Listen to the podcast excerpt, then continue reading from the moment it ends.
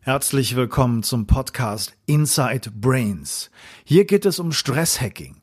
Es geht darum, vermeintliche Wahrheiten in Frage zu stellen und gesellschaftliche Themen, die wir sonst eher nicht beachten wollen, wahrzunehmen und kontrovers zu diskutieren. Mein Name ist Dr. Matthias Wittfurt und ich bin Ihr Gastgeber, arbeite als Stresshacker, Wim Hof Method Instructor, Psychologe und Hirnforscher. Und auch wenn ich schon mehr als 20 Jahre Ausbildung, Forschungstätigkeiten und Selbsterfahrung hinter mir habe, bin ich weiterhin auf der Suche nach Dingen, die uns gesünder, authentischer und glücklicher machen. Und ich erlaube mir, nur über Themen zu reden, die mich brennend interessieren und die hochrelevant für unsere heutige Gesellschaft sind. Der Gast meiner heutigen Episode ist Boris Beimann. Boris ist mentaler Auftritts- und Wettkampfcoach und arbeitet hauptsächlich mit Nachwuchs- und Profifußballspielern, prominenten Moderatoren und Schauspielern. Er bereitet Klienten auf die Zeit vor, während und nach ihrer Performance vor, damit sie sich noch wohler fühlen können, mehr Leichtigkeit erleben und stärker bei sich bleiben.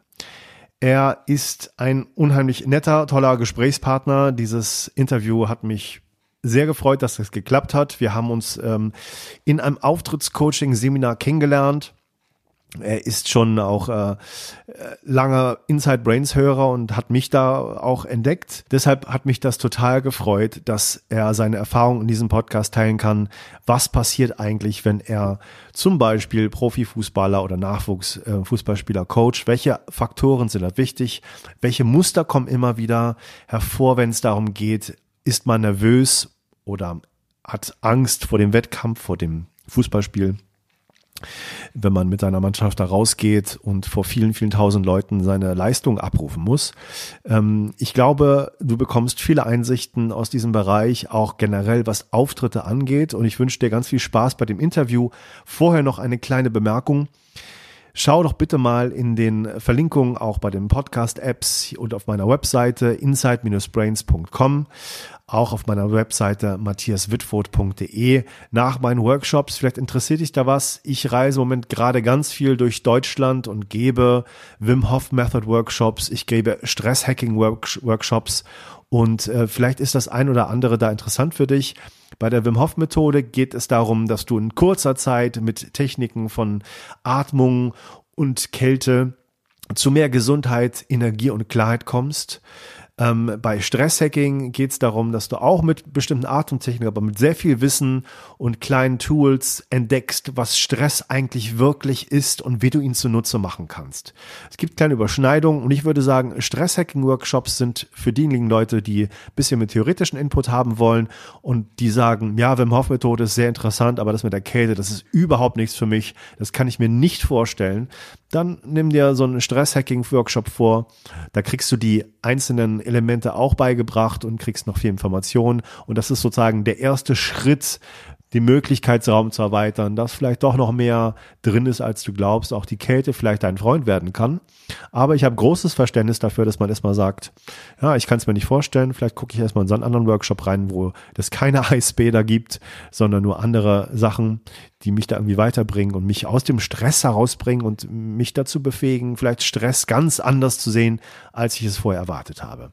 Also sei herzlich dazu eingeladen, da mal zu schauen. Wir haben auch ein äh, ganz großes Family Retreat mit der Wim Hof Methode, das wir über Ostern in Steinbeck am Rofan in Tirol machen werden. Da haben wir vier Tage die Möglichkeit, viele Familien einzuladen mit Kindern, denn ich weiß, wie schwierig das ist, als Vater die Familie unter den Hut zu bringen, auch Workshops zu buchen und irgendwo unterwegs zu sein. Deswegen dachten meine Frau und ich, wir machen mal einen Wim Hof Workshop an einem ganz tollen Ort in den Bergen, wo du mit deiner Familie kommen kannst und äh, nicht nur die Methode lernen kannst und du dich mit deiner Frau, deinem Mann oder deinem Partner oder Partnerin abwechseln kannst, diese Sachen zu lernen. Nein, auch deine Kinder werden professionell betreut und haben da richtig viel Spaß mit anderen Kindern und in der Natur die ganze Umgebung zu erkunden. Also schau einfach mal auf die Seiten rein, da wirst du diese Workshops finden. Wie gesagt, Family Retreat in Tirol ist eine ganz tolle Sache, denke ich, und ein einmaliges Angebot, was wir jetzt nur dieses Jahr einmal haben. Und ähm, am 8. März, also morgen, werden wir ein ganz spezielles Angebot machen an dem Weltfrauentag. Ähm, schau doch da einfach mal rein. Du wirst da auch das Video finden, was meine Frau ge äh, gemacht hat, wo sie erklärt hat, warum wir dieses Angebot jetzt am 8. März machen werden. Weltfrauentag bedeutet konkret, wenn du mit deiner Familie kommst, wird die Frau einfach nichts zahlen müssen. Also sei, wenn du eine Frau bist und mit deinem Partner und Kindern kommst, wird für dich der Preis erlassen werden. Wenn du ein Vater bist und mit deiner Frau kommen willst, wird dein Preis deiner Frau erlassen. Sozusagen gilt es da, geht es darum, dass ein Elternteil nicht zahlen muss, wenn du morgen diesen Workshop in Tirol buchen wirst. Jetzt viel Spaß mit dem Interview mit Boris Beimann. Ja, lieber Boris, also ich freue mich total, dass du bei Inside Brains dabei bist, bei meinem Podcast. Wir kennen uns ja vorher schon so ein bisschen, auch persönlich. Ja. Ähm, und zwar von der Auftrittscoaching-Ausbildung da von Michael Bohne. Ähm, wie, wie bist du zu dem Thema Auftrittscoaching, Sportlercoaching gekommen? Was ist so dein Hintergrund? Ja, erstmal freue ich mich auch total, dass ähm, wir das hier machen. Und ähm, wie ich dazu gekommen bin, ja, so ein bisschen über Umwege kann man schon sagen. Also ich habe ähm, so ganz klassisch bin ich eigentlich jemand, der betroffen war von als Jugendlicher von so Lampenfieber und Druck- und Stresssituationen. Das heißt beim Sport. Ja. Ähm, ganz intensiv Tischtennis gespielt. Das war eigentlich auch so mein Heimatsport, weil ich schon ganz jung eine Verletzung im Fußball hatte, also einen langwierigen Beinbruch. Und dann im ja. Fußball so ein bisschen mit, da war ich, boah, da war ich neun, da war ich irgendwie beleidigt, dass ich nicht mehr so schnell war wie die anderen. Ähm, und habe dann eigentlich vor allem intensiv Tischtennis gespielt, auch Fußball dann und ähm, stand auch auf Bühnen mit dem Saxophon. Mhm. Und habe da eigentlich diese Stressthematiken, Lampenfieber-Thematiken echt kennengelernt, ähm, so dass es mir davor echt nicht gut ging. Und ja, mir konnte damals keiner helfen, so richtig. Und ja. ähm, ich habe immer so die bewundert, die so mit Leichtigkeit diesen Job gemacht haben. Und mir immer so gedacht, was fehlt mir, was die anderen irgendwie nicht haben. Und ähm, dann habe ich mich beruflich auch in eine andere Richtung entwickelt, erstmal, auch, auch, auch aus dem Grund, weil ich dachte, das ist wirklich anstrengend, wenn man diesen Job so machen muss. Also mich dann auch nicht getraut zu sagen, ich gehe in musikalisches oder kulturelles Studium oder gehe Richtung Sportwissenschaft. Ähm, allein schon aufgrund echt vieler Verletzungen. Und ja. dann hat mich aber der Fußball natürlich nie losgelassen. Das war schon echt immer die größte Sportleidenschaft. Ähm, und äh, ich habe als Trainer ganz viel gearbeitet und dann echt mit fast allen Altersklassen, möchte ich sagen. Und habe da unheimlich viel gelernt. Und dann kam eben meine eigene Thematik. Was mache ich so in Drucksituationen? Was mache ich, wenn mir schlecht ist vor Spielen? Ähm, warum kriege ich mein Potenzial nicht umgesetzt? Diese Frage kam dann quasi wieder, als ich dann als Trainer gearbeitet habe. Und dann als in einer neuen Perspektive. Jetzt war ich derjenige, der hätte helfen sollen. Ja. Und es nicht konnte. Und dann habe ich mich einfach hm. intensivst mit diesem Thema beschäftigt. Hm. Also es gab auch schon nach deiner Erfahrung so strukturelle Defizite, dass dann die Leute, die eigentlich helfen sollen, Trainer etc., da eigentlich gar kein Rüstzeug automatisch mitbekommen, dass man da so wirklich helfen kann. Ja, also genau, ich würde es vielleicht so Oder sagen. Wenig. Wenig, beziehungsweise ähm, das ist nicht Fokus der Ausbildung. Ne? Also wenn man in, dem, mhm. in den Fußballtrainerlehrgängen ist, dann ähm, ist Psychologie, wenn mal ein kleiner Part, aber ähm, ist auch gar kein Vorwurf, weil das Wissen bislang einfach auch nicht so da war. Was kann man da machen? So in der Stelle. Und äh, manche Trainer machen das mit Sicherheit sehr, sehr gut und ähm, manche haben äh, andere Qualitäten. Ähm, aber das mhm. war nie so im Fokus. Ne? Und äh, gebe immer ein schönes Beispiel, was, was für mich total ein Schlüsselmoment war. Das war so im D-Jugendalter, ähm, bei ne, also im, bei wirklich einer sehr guten Mannschaft, sehr viele talentierte Spieler und ähm, ein Junge, der körperlich ähm, ganz anders auf dem Platz war, wenn sein Vater am Spielfeld dran stand und viel mhm. befreiter, wenn der Vater nicht da war, sondern nur die Mutter. Mhm. Und das fand ich schon bemerkenswert damals. So wie da Unterschiede ähm, sein können, ne? also wie sich das auswirkt. Und dementsprechend ja. halt auch die Leistung. Ja, das ist so schon erster Hinweis gewesen für dich, dass es da um so wirklich mehr Dinge geht als nur äh, der, der reine Sport und auf was auf dem Platz passiert, sondern das Ganze darum herum. Also man kann fast sagen, systemische Komponenten, die man da beachten müsste. Genau, eine absolut systemische Komponente und, und dann natürlich, was das, also diese körperliche Reaktion war natürlich spannend und ähm, da könnte man jetzt sagen, ne, klar, wenn der jetzt ähm, etwas gebückter dasteht, hat er allein schon mal eine andere Wahrnehmung auf dem Platz. Ja. Auch eine andere Ausstrahlung, aber es hat ja so, sofort einen Einfluss auf den Bewegungsablauf. Und das fand ich faszinierend, weil das, so klar zu erkennen war. Hm. Wie, wie ist dein Weg dann weitergegangen? Also wie hast du dieses Rüstzeug dann bekommen? Hast du dir das selber irgendwie angeeignet? Wie, wie ging das bei dir voran? Ja, genau. Also ich habe, vielleicht muss man dazu sagen, ich habe klassisch Volkswirtschaftslehre studiert und ähm, ich glaube, ich habe immer schon so eine große Neugierde ähm, und Hartnäckigkeit mitgebracht, so mich in Themen einzuarbeiten.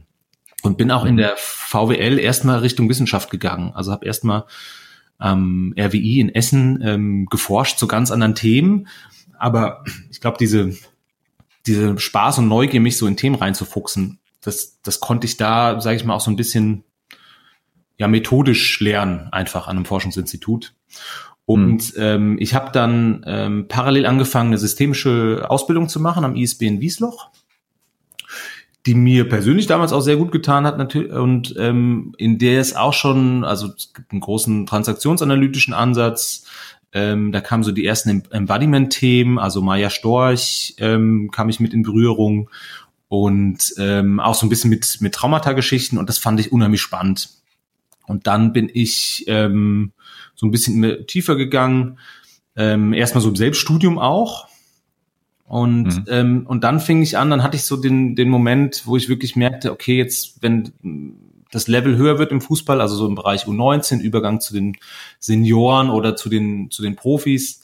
Ähm, wie kann ich den Jungs da schnell helfen? Die haben alle wenig Zeit schon, die, die trainieren in einem Umfang ähm, quasi wie Profis, so von, von den Zeiten her, ähm, und gleichzeitig haben sie noch ihre Schule oft fertig zu machen. Das heißt, du hast relativ wenig Zeit, ähm, mit den Jungs noch neben dem Platz irgendwie im Kopf mental irgendwie zu arbeiten. Mhm. Und ähm, dann war das ein einfach ein sehr systematischer Ansatz von mir, ähm, zu suchen, wie kann ich den Jungs schnell helfen in so Situationen wie, boah, nach einem Fehler komme ich nicht mehr ins Spiel rein. Ne? Wenn der erste Ball schlecht mhm. ist, dann kann ich das Spiel abhaken. Ja. Und dann bin ich sehr systematisch durchgegangen, also habe mir Sachen äh, angeguckt wie ähm, Wingwave, EMDR so ein bisschen angeguckt und alles so für mich erstmal ausprobiert. Also bin selber zu jemand gegangen, an dem ich mich habe coachen lassen und bin dann eigentlich ähm, auch so ein bisschen durch deinen Podcast, muss man ja auch sagen, das war letzten Endes nochmal so ein, so ein Kick ähm, bei Pep gelandet. Mhm. Und genau, und das ist auch das, was ich ähm, in der Kombination aber schon auch sehr intensiv einsetze. Okay. Was, was waren so für, für Stories bei dir, wo du das eingesetzt hast und da hat sich was verändert? Also was, oder vielleicht fangen wir vorher an. Was sind eigentlich so die, die Grundprobleme, die die Spieler haben und die eigentlich für, für viele gleich sind?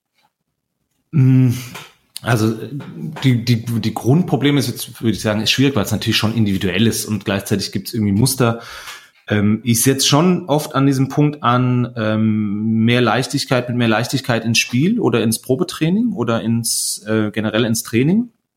Also weil so mhm. dieses, weil ich ja so ein bisschen von dieser Thematik komme, so klassisch Aufregung, Lampenfieber, Druck. Ähm, und das ein guter, ein guter Startpunkt ist. Also ich versuche mal zu sagen, was kann ich vor, während und nach dem Spiel machen. Und, ähm, und ein guter Ansatz ist, ihnen erstmal auch Technik zu zeigen. Und da hilft natürlich, ähm, wie kann ich vor dem Spiel in der Kabine mit einer guten Zielsetzung ins Spiel gehen und mit einer ähm, mit Hilfe von Pep oder mit Hilfe von äh, konkret dann vom Klopfen ähm, ein bisschen weniger Druck auf dem Kessel haben. Das sind mhm. oft die Startthematiken. Okay.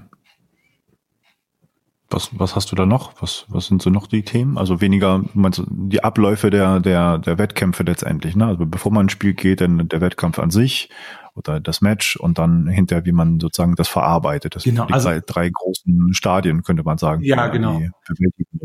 Mhm. Ja, also an, an, an Beispielen hatte ich schon alles. Also wirklich äh, das, das Beispiel des ähm, ähm, ein Spieler wusste, dass er spielt.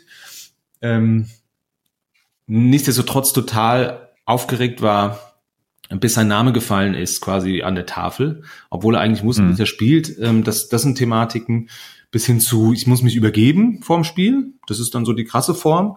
Und auch manche, die einfach nur sagen, du, ich hätte es gerne noch einen Tick entspannter, auch beim Einschlafen. Das würde ich auch als die Phase vor dem Spiel betrachten.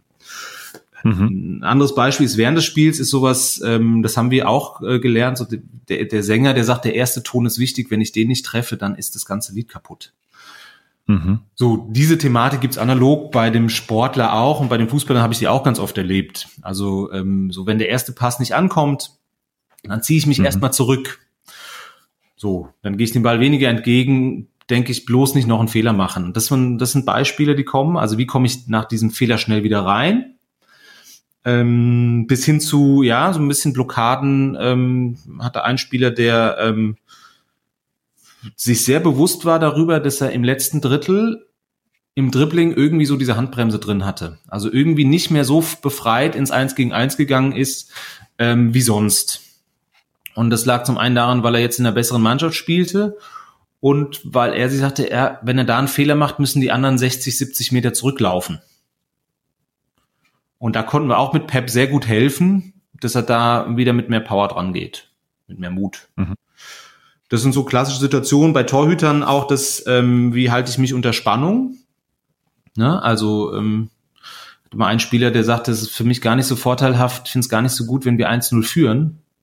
Ne? Ist auch interessant. Ne? Da sagte dann, mhm. haben wir ja was zu verlieren.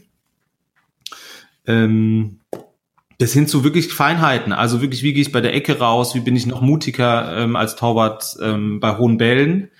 Ne, ähm, also, also wirklich ganz gezielt an Bewegung. Das sind dann alles so Sachen, die ich äh, als während des Spiels oder während des Prozesses betrachte. Und dann danach, mhm. ja, wie gehe ich mit mir um nach, nach äh, Niederlagen, mit Fehlern? So, da hat, äh, da hilft Pep aus meiner Sicht wirklich sensationell gut.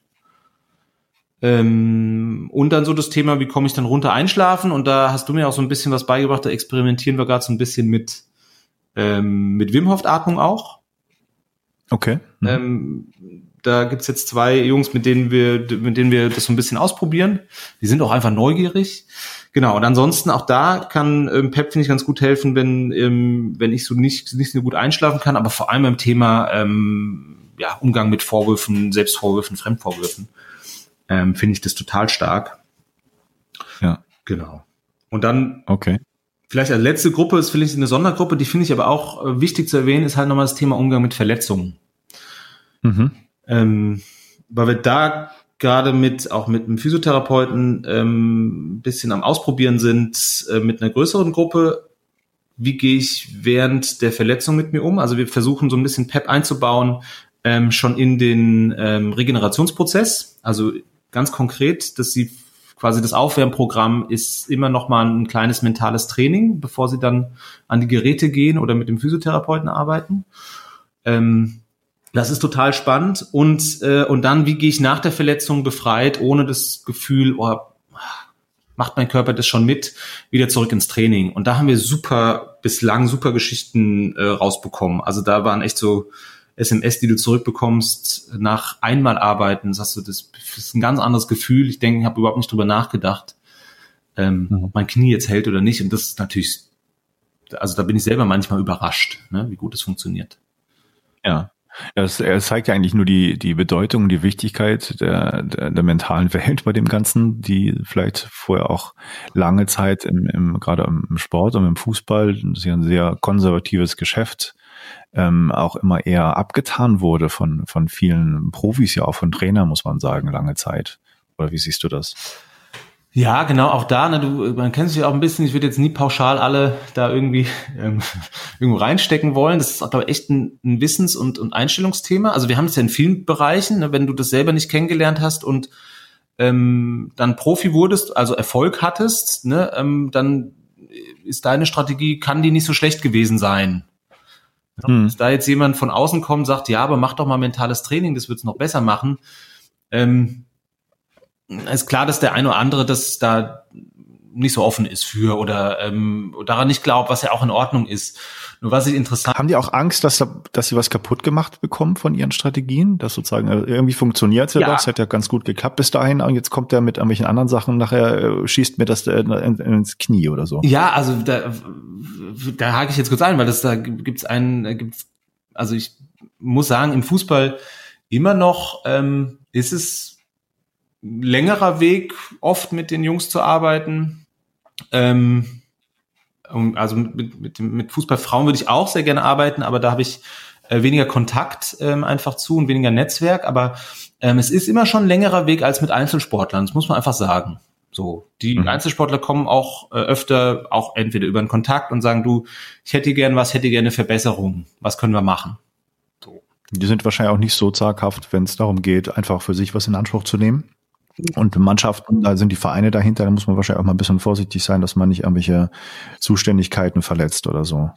Genau, da können wir auch gleich, glaube ich, nochmal drüber reden. Das ist natürlich auch immer so ein Thema mit Institutionen, aber ähm, die beziehen natürlich auch mehr äh, auf sich, wenn es nicht so gut läuft. Der Fußballer hat es insofern okay. ja auch gut und das ist nicht nur negativ, dass er natürlich auch mal sagen kann, also die Niederlage externalisieren, kann auch mal sagen, na ja, heute schlechter Platz, Schiedsrichter, Mitspieler war nicht so gut, was ja nicht nur schlecht ist, wie wir wissen. Ne? Ähm, und der Einzelsportler, ähm, gerade derjenige, der vielleicht dann wie Tennisspieler ähm, viel auf Tour ist oder die Olympioniken, die oft wirklich ein Wahnsinnsprogramm haben, weil sie noch dabei studieren und den Druck auch noch haben, ähm, nicht so viel Geld zur Verfügung oft, die sind dann oft straighter, weil sie mehr Bedarf haben, wirklich diese Probleme zu lösen. Und mhm vielleicht eine Geschichte dazu mit dem, ähm, dass man Angst hat, was kaputt zu machen. Also mhm. ich habe oft den Fall erlebt, dass ich mit äh, Leuten in Kontakt war, also auch mit Spielern, ähm, aber auch mit Spielerberatern, ähm, die unter sehr viel Druck stehen oder standen und ähm, das auch selber schon ausgesprochen haben, also Profis, ne? also Bundesliga-Profis, die sagen, ja, der Druck ist schon groß und ja, das wäre schon cool, wenn das weniger wäre, aber jetzt stell dir vor, du bist immer mit diesem Druck dahin gekommen in die zweite oder erste Liga. Und dann ist die Sorge, wenn du ein bisschen von diesem Druck loslässt, das ist die Sorge, dass du überhaupt keine Anspannung mehr hast. Also das hm, habe ich das mehrmals erlebt, ne, weil diese, das ist so schwer vorstellbar, dass es auch ohne Druck geht. Mhm. Ne, und ähm, da sind die, ist wie so eine 0-1, so ein bisschen schwarz-weiß. Ne? Also wenn ich ein bisschen weniger Druck, dann bin ich sofort in dem Erschlaffungszustand. Mhm.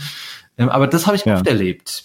Und werde ich auch wieder erleben, denke ich. Ja, das ist ja nicht nur was, was äh, sozusagen von denen eine eigene Erfahrung ist, äh, diesen Druck zu haben und da Erfolg damit gehabt zu haben, sondern der Druck kommt ja auch von außen immer ständig. Also ähm, das ist jetzt eine, eine Zutat, die ja auch nicht so ganz leicht irgendwie abzuschütteln ist in deren in deren Gedankenwelt, denke ich mal. Der wird ja immer da sein. Wie, wie soll ich das verändern, so ungefähr?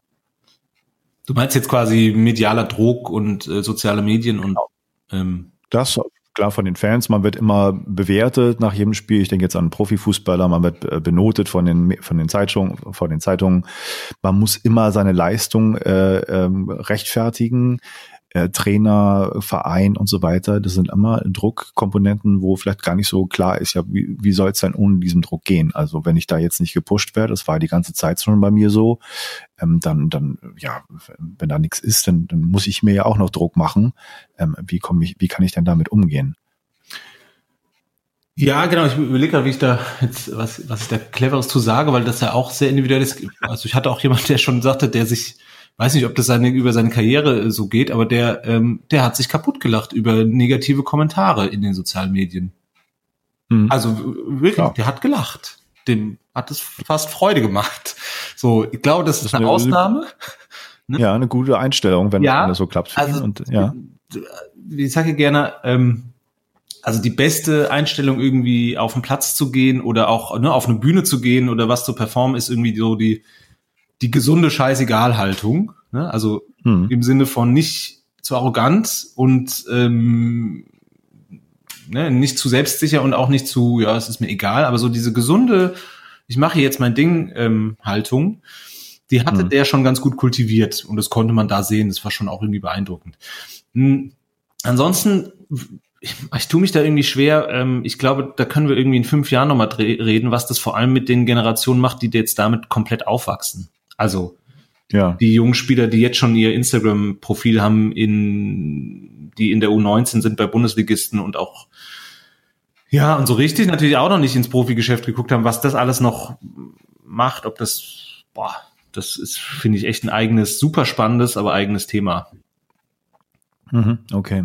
Vielleicht noch mal ganz kurz so als Nebeninformation, ähm, welche Leute ähm, coachst du denn bislang? Also Namen musst du ja natürlich nicht nennen, aber was sind das Profifußballer, sind das irgendwie andere Ligen oder sind das andere Sportler? Was sind so deine Klientel? Genau, also im, im Fußball ist es also eigentlich so ab U19 Bereich, gibt auch U17 Spieler schon mal, ähm, aber eigentlich ab U19 immer, dann ist es Voraussetzung immer das Level Bundesliga und äh, dann von Regionalliga, dritte Liga, ähm, zweite Liga, auch jetzt so ein bisschen erste Liga. Ähm, das wechselt dann auch mal mit Auf- und Abstiegen oder äh, Vereinswechseln. Das sind so die, die Range im Fußball.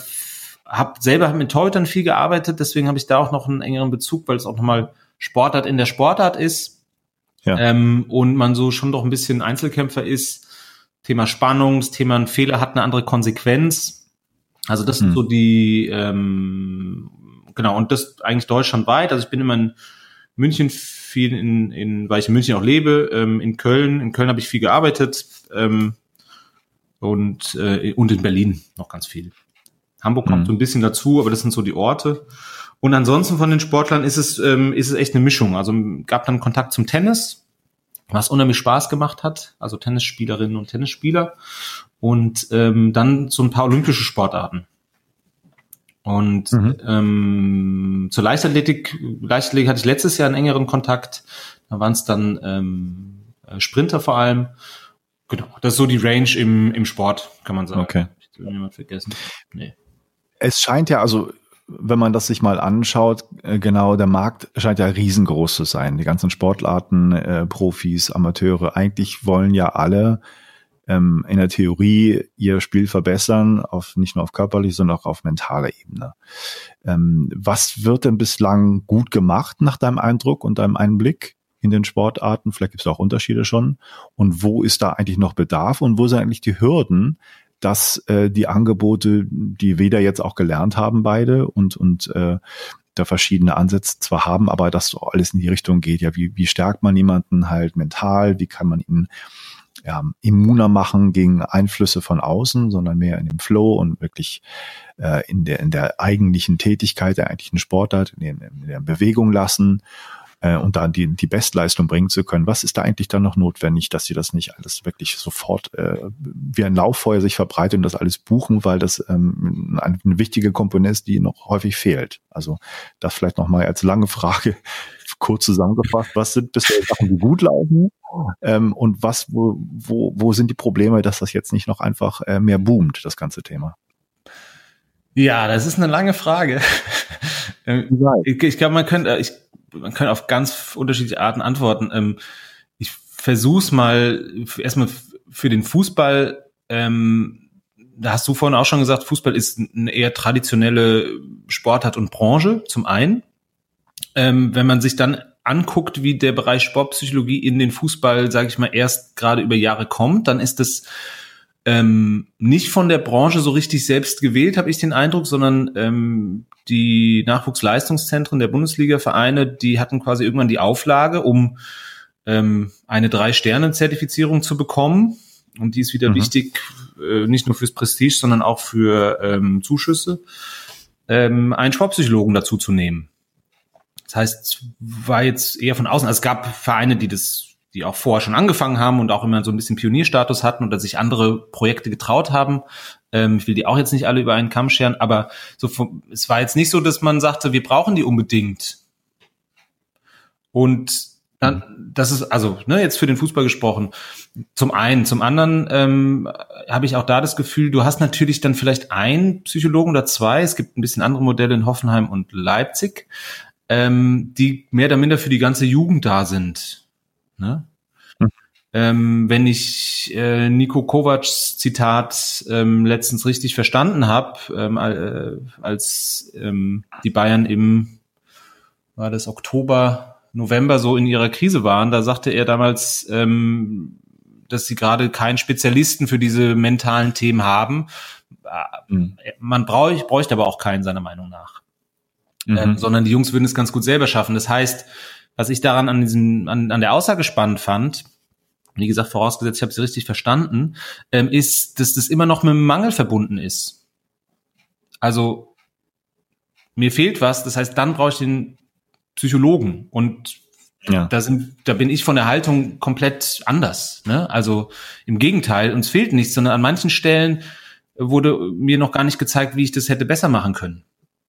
Das ist eine interessante Einstellung. Ne? Das hat vielleicht auch so ein bisschen mit dem Bild zu tun, man darf auch nicht die Schwäche zugeben, weil das nachher den, dem Gegner in die Hände spielt. Also wir sind ja alle stark, das können wir schon alleine hinkriegen. Andererseits gibt's ja auch, wenn ich an die äh, USA denke, ähm, schon eine mehr oder weiter verbreitete Grundhaltung, dass man an, an sich arbeitet und natürlich auch erstmal die Schwächen benennt und auch im mentalen Bereich an sich arbeitet und das nicht irgendwie ein Makel ist, sondern einfach man möchte besser werden und holt sich dann die Leute dazu. Also da, ja, würde ich definitiv sagen, ich meine, die viele Entwicklungen kommen ja eh aus den USA so in dem Bereich. Hm. Ähm, da habe ich aber jetzt flächendeckend wirklich zu wenig Einblick, um das zu sagen. Ich bin nur ein großer, also ich verfolge amerikanischen Sport äh, intensiv schon, weil ich als Kind so viel auch in Kanada, Zeit in Kanada verbracht habe und bin ein großer Baseball- und Eishockey-Fan und ähm, und auch und durfte Michael Jordan mal in Toronto sehen und das war natürlich schon alles beeindruckend und die feiern den Sport halt anders, würde ich jetzt sagen. Also es ist ein, die mhm. feiern die Leistung per se. Und bei uns hat Fußball einfach auch noch kulturell einfach einen ganz anderen Standpunkt so oder einen ganz anderen Hintergrund. Also ich habe das Gefühl, da ist insgesamt einfach eine viel höhere Professionalität. Das liegt mit Sicherheit an dem System. Ähm, In den USA meinst du? Ja. Äh, ähm, ja aber was, was meinst du mit ja mit mit Deutschland kulturell anders? Wie wie verstehst du das? Ähm, also ich, weiß nicht, ob ich mich jetzt auf Felder wage, die, die nicht so meine sind, aber ähm, naja, also ich sag mal, so ein Fußballspiel ähm, ist so ein bisschen domestizierter Kampf. Ne? Mhm. Also so ritualisierter Kampf im Stadion, wo ähm, der Papa auch mal ähm, Dinge ähm, in, schreien kann, die er sonst nicht schreit und danach ist auch wieder gut. So. Ähm, und und ähm, ich habe irgendwie das Gefühl, da geht's auch viel mehr um Verein noch und um ein bisschen Häme und andere Sachen. Das gibt's ja alles in den USA nicht. Da wird die Leistung gefeiert. Wenn, wenn jemand erzählt, er macht Sport, dann ist es erstmal wow. So, so ein bisschen übertrieben. Und mhm. ich glaube, dass, es, dass, dass das auch damit zusammenhängt, so ein bisschen. Abgesehen von. Geld, ne, also auch Gelder, die zur Verfügung stehen, wesentlich mehr. Dann sind's Franchise-Unternehmen. Ähm, dann gibt's einfach viel mehr Menschen da, muss man auch sagen. Ne? Also ich glaube, dass das so eine, so eine Mischung ist, aber ich kann da jetzt, da müssten andere Leute, glaube ich, könnten eine bessere Antwort drauf geben. Hm. Okay, also äh, nochmal deine Einschätzung für, für die Problematik eigentlich, warum das äh, in den Vereinen jetzt nicht so erkannt wird, dass das äh, eine Sache ist, die sie eigentlich brauchen und das notwendig ist. Genau, also ich würde nicht sagen, dass die es nicht erkennen. Also den, da möchte ich niemandem zu nahe treten. Ich glaube, es ist total schwierig, ähm, einfach auch, auch systemisch betrachtet, wenn du jetzt beispielsweise einen Psychologen hast ähm, für ja vielleicht ein, ein, ein Jahrgang, das ist schon Luxus, das haben schon kaum Vereine, oder für die ganze Jugend. So, weil ähm, ich bin als Spieler doch, ähm, ich würde als Mitarbeiter ja wahrscheinlich auch nicht zum Unternehmenspsychologen gehen, wenn ich wirklich was hätte. Mhm. Und ähm, naja, dann habe ich vielleicht einen Trainer ähm, in dem einen Jahr, der sagt, hier, der Psychologe ist super, und dann habe ich im nächsten Jahr einen, einen, Trainer, der sagt, ach, den brauchen wir doch nicht.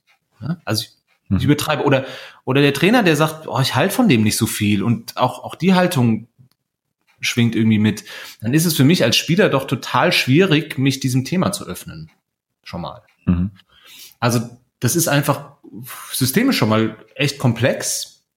Ähm, und dann ähm, ist ja auch klar, kennen wir doch auch aus, aus Therapie, die, die ein Drittel der Wirkung ist immer die Beziehung ähm, Klient und Therapeut. Und dass da ein oder zwei Psychologen auf 40 Leute passen, nein, die Wahrscheinlichkeit ist, glaube ich, auch relativ klein. Ich möchte an dieser Stelle das Interview unterbrechen. Der zweite Teil wird morgen herauskommen und da geht es wieder um weitere spannende Themen ähm, und wir steigen noch ein bisschen tiefer in das Auftrittscoaching hinein und in verschiedenen Kontexten, worauf es da ankommt. Und äh, sei einfach gespannt, was da morgen weiter passiert.